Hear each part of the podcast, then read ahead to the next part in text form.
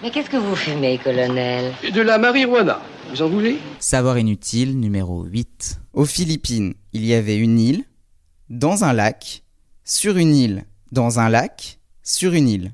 Sauf que tout a explosé. Les savoirs inutiles néons.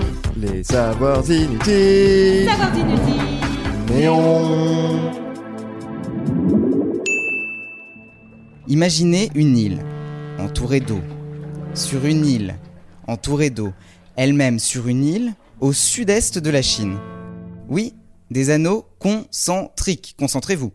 Jusqu'en février 2020, le lac Taal, sur l'île de Luçon, aux Philippines, hébergeait un volcan dont le cratère était rempli d'eau.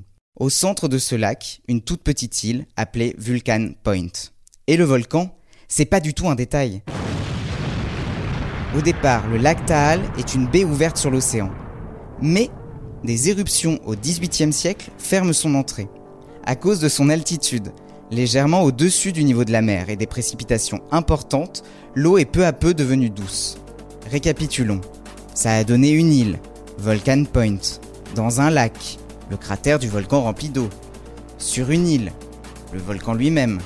Sur un lac, le lac Taal. Sur une île, l'île de Luçon. T'as changé de drogue dernièrement Bref, les années passent. Le petit coin paradisiaque connaît plusieurs catastrophes au gré des effusions de lave du volcan.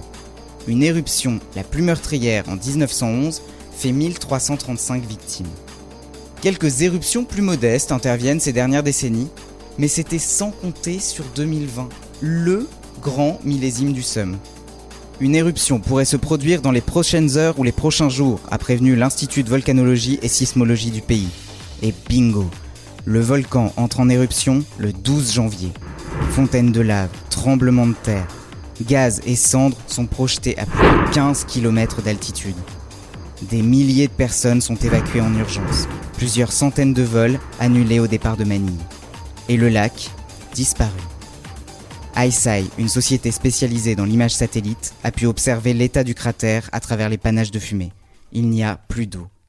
Rassurez-vous, Volcan Point n'était pas la seule île avec cette particularité. En 2007, Josh Calder, un passionné de Google Maps, passe des heures à scruter des images satellites. Il découvre une autre île du troisième ordre, c'est comme ça qu'on les appelle parfois, nichée au nord du Canada, sur l'île Victoria. Certains l'ont même baptisée Inception Island. Mais ça, c'est vraiment inutile de le savoir. Si ce podcast vous a plu, abonnez-vous, likez, commentez. Les Savoirs Inutiles Néon, c'est aussi une appli et un compte Insta. Et Néon, c'est sur neonmac.fr et tous les deux mois en kiosque.